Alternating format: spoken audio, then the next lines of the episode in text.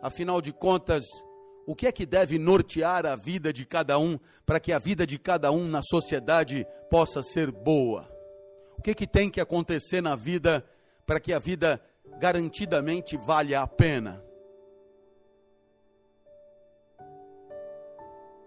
Epicteto diz que na vida de cada um de nós há dois tipos de situação. Então vamos à situação de tipo 1. As situações de tipo 1 são vividas, mas antes foram imaginadas, projetadas, desejadas. São situações que só aconteceram por conta da iniciativa de quem as vive. São situações que são primeiro vividas na mente e depois são implementadas no mundo de carne e osso. Assim, a título de exemplo, este evento, cuidadosamente organizado por muitos, é uma situação de tipo 1, primeiro desejada, primeiro imaginada e, graças à iniciativa dos seus organizadores, nesse momento vivida entre nós. Epicteto dirá que pode acontecer um alinhamento entre o que você queria que acontecesse e o que acaba acontecendo. Esse alinhamento hoje nós chamamos de sucesso. Mas, claro, pode haver um desalinhamento completo, acontece tudo diferente do que você imaginava e desejava, chamaremos de fracasso. Epicteto então dirá: para haver felicidade, de vez em quando tem que haver um pouco de sucesso.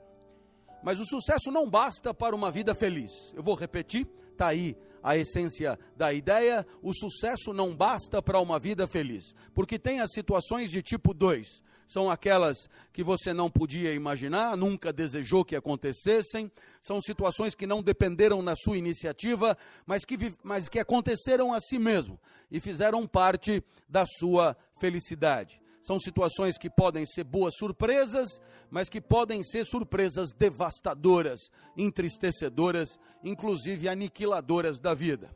Epicteto então dirá que além de um pouco de sucesso, é preciso que haja um pouco de sorte. E aí continua o sábio.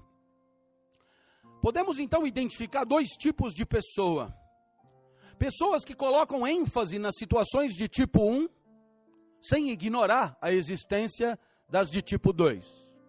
São situações que nós chamaríamos, são pessoas que nós chamaríamos hoje de empreendedoras.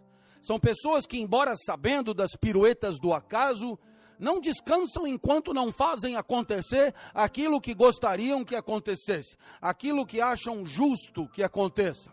São pessoas, então, que buscam transformar o mundo segundo os seus ideais, segundo os seus desejos, segundo o que consideram mais adequado. Essas pessoas, segundo Epicteto, são grande minoria. A maioria das pessoas é de tipo 2. Coloca ênfase nas situações de tipo 2. São pessoas que passam o tempo diagnosticando os azares da vida. São pessoas que destacam a sua impossibilidade de transformá-la. São pessoas então lamuriosas e queixosas, convencidas de que o acaso é mais cruel com elas do que com o resto das pessoas.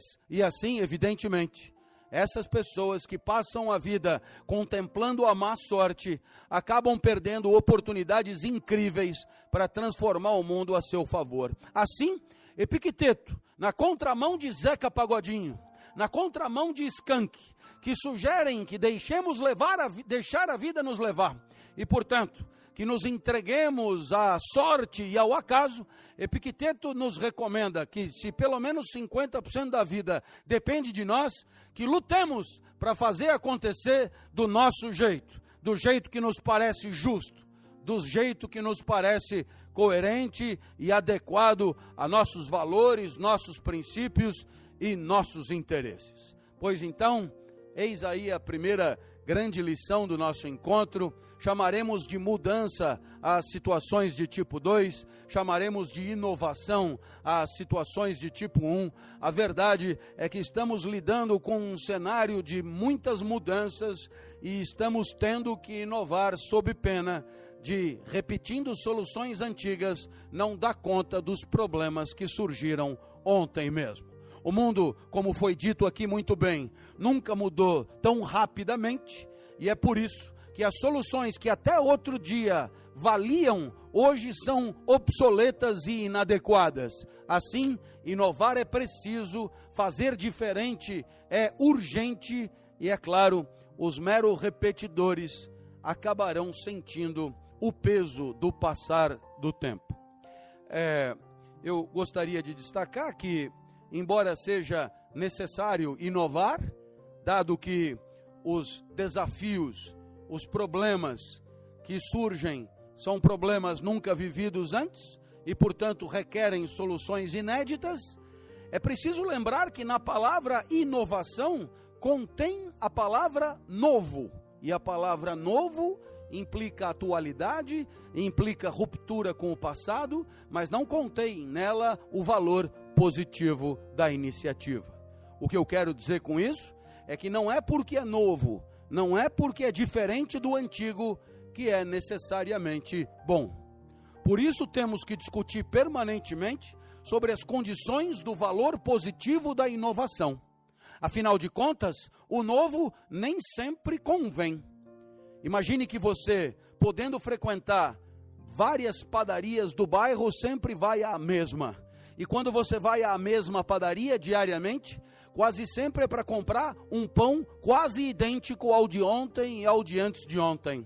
Caso o padeiro resolva inovar, é possível que perca o cliente, é possível que obrigue você a trocar de padaria.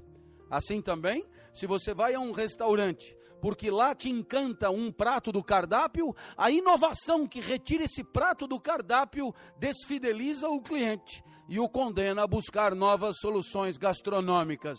Nada disso era o que queria, não só o dono do restaurante, como também o cliente. Inovar nem sempre é bom. Podemos inovar e fazer pior do que sempre fizemos, razão pela qual é fundamental pensarmos sobre em que direção a inovação terá valor positivo? A primeira resposta para essa pergunta é, eu vou buscar em Aristóteles. Se tivesse aqui, Aristóteles, que é um dos três maiores sábios da história da humanidade, Aristóteles que inventou boa parte das ciências que nós investigamos, Aristóteles gastou uma aula inteira para falar do valor positivo da iniciativa do homem. E Aristóteles dirá que toda iniciativa ou se você preferir toda inovação, ela terá valor positivo quando trouxer ao homem felicidade. A felicidade é o bem supremo e a felicidade Aristóteles chamava de eudaimonia. Resta saber do que se trata. Para Aristóteles, a felicidade, referência para uma iniciativa de valor positivo, nada mais é do que o pleno desabrochar da natureza de quem vive. Eu vou repetir para você degustar. A felicidade é o pleno desabrochar da natureza de quem vive. Então, é, observem aqui comigo, é, para que não fiquemos só na poesia. Uma goiabeira é plantada em lugar adequado tem sol, tem nutrientes, tem temperatura elevada, a goiabeira encorpa, vai encorpando, você dá uma adubada adequada, a goiabeira vira uma mega blaster hiper goiabeira repleta de goiabas nos galhos, você então conclui que aquela muda de goiabeira foi o mais longe que poderia ter ido. Viva a goiabeira que viveu de um jeito que alcançou a exuberância da natureza de uma goiabeira. Caso você tivesse plantado a goiabeira no Polo Norte, a goiabeira teria fracassado, não teria chegado lá, não teria dado goiabas, a natureza não teria vingado e a vida teria sido inútil e infeliz. Razão pela qual a, o desabrochar da natureza da goiabeira conferiu à goiabeira uma vida bem vivida. Nesse momento você olha e diz: Nossa, para a goiabeira ficou claríssimo eu só queria entender o que, que eu tenho que ver com isso, com uma goiabeira. Então vamos lá, agora uma criança chamada Salvador. A criança está no primeiro fundamental, a professora ensina a fazer conta. Salvador odeia matemática, mas desenha lindamente a professora. Aí então, depois, é, no intervalo, os colegas jogam bola. Salvador odeia futebol, mas desenha os colegas jogando bola.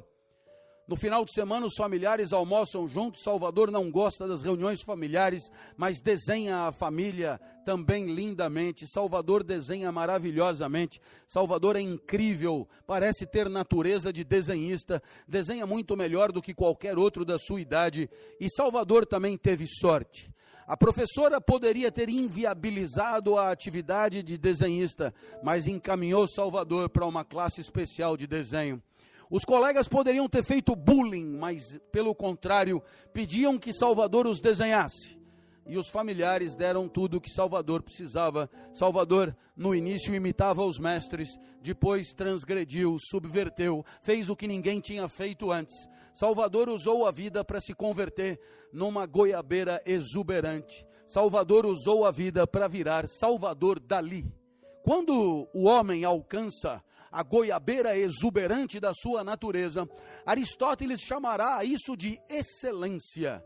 E ele diz: a busca diária da excelência é condição de uma vida colorida, desafiadora e feliz. Portanto, olha só como ficou mais claro agora, no caso do homem, a perseguição da excelência dá a cada instante de vida um instante de felicidade, de desafio, de exigência e de perfeição. Tirar de si mesmo a perfeição é, sem dúvida, procurar uma vida que vale a pena viver. Qual seria o contrário disso?